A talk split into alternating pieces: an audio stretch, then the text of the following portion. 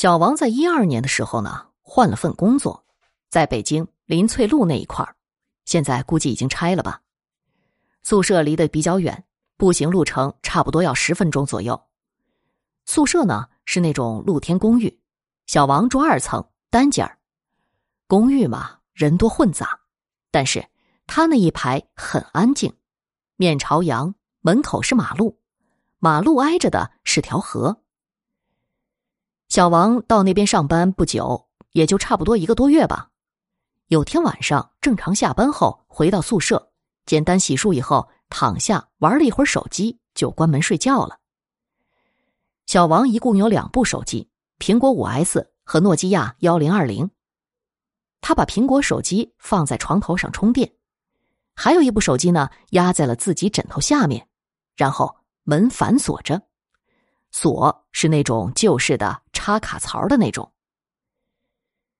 他记得特别清楚的就是呀，他做了一个梦，梦见门自己开了，有个白色的影子闪了进来，向他走了过来。那时候他好像被什么东西压住了，想起来，但身体动不了。想叫也叫不出来，呼吸也很困难。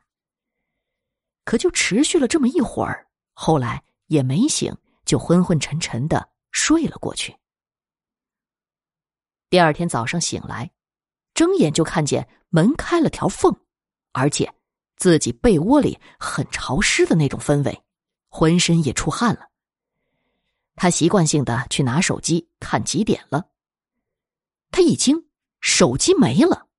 惊坐起来，连番找了很久，没了。就压在自己睡觉枕头下的诺基亚也没了，两部手机全没了。苹果手机充电线还保持着充电的样子，没动过地方。他的意思是，插手机的那个接头线好像还是插着手机，板板正正的样子。